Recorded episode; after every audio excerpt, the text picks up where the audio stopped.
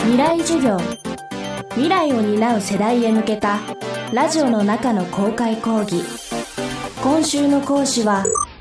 シノビズムゲーミング所属のアバダンゴこと河村裕太と申します。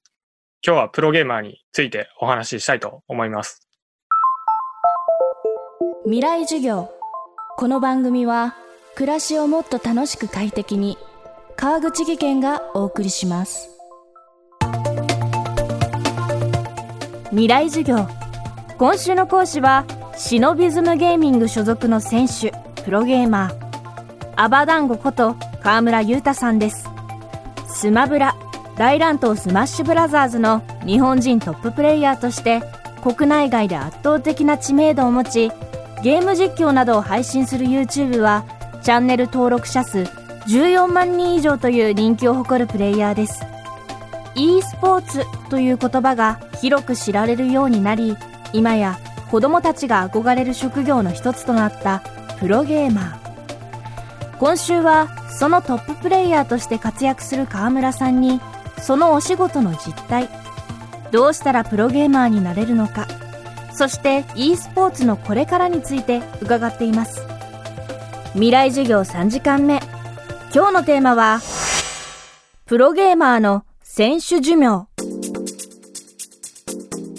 僕の大体の予想で言うと、多分30歳は結構限界だと思ってて、まあ他のゲームを見たら30、40歳でもやってるとかあるんですけど、このスマブラっていうゲームにおいては、やっぱり30歳っていうラインを超え始めると明確に勝てなくなるのかなって思ってるんで、まあ、それまではやっていきたい気持ちはあります。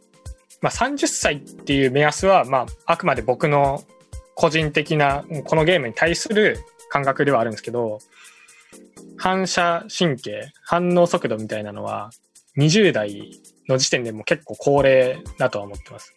で、僕らの格闘ゲームとか、そういうゲームでは、割かし反応速度よりも戦術とか他でカバーできる部分が多いんで、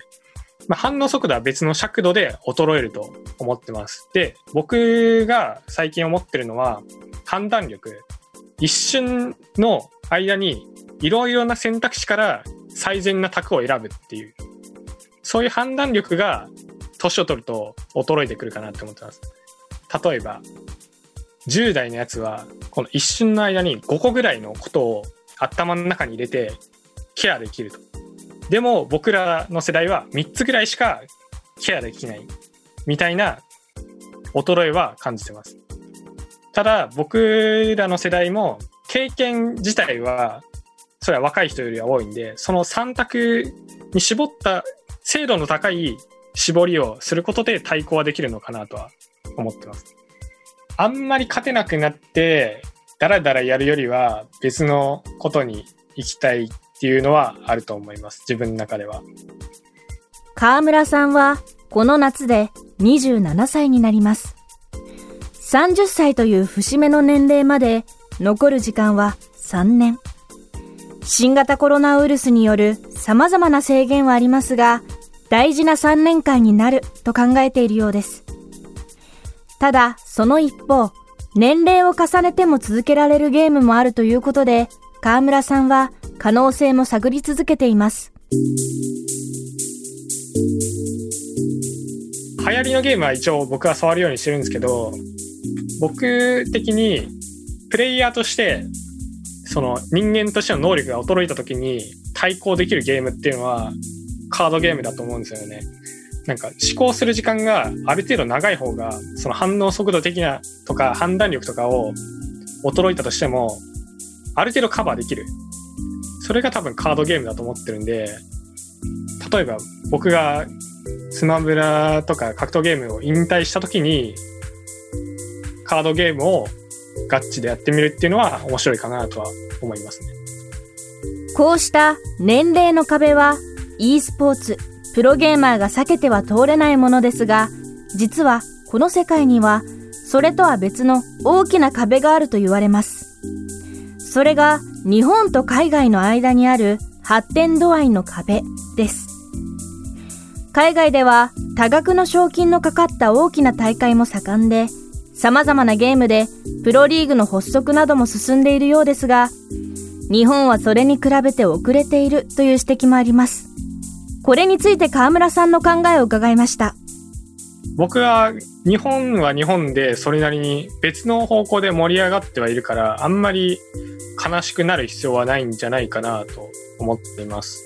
で海外は多分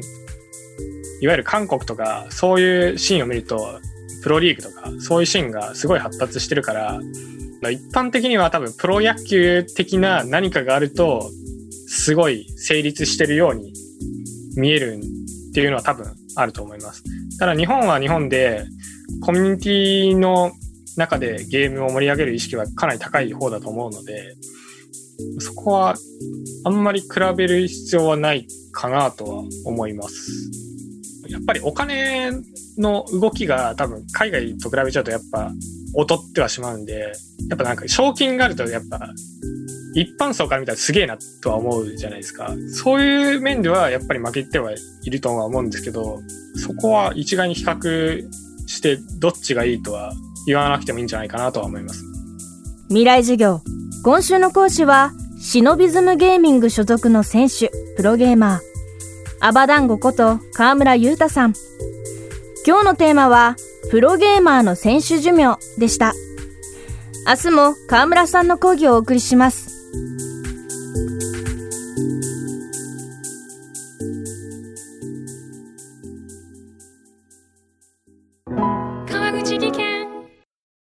階段での転落。大きな怪我につながるので怖いですよね。足元の見分けにくい階段でもコントラストでくっきり。白いスベラーズが登場しました。皆様の暮らしをもっと楽しく快適に。川口技研のスベラーズです。未来授業。この番組は暮らしをもっと楽しく快適に川口技研がお送りしました。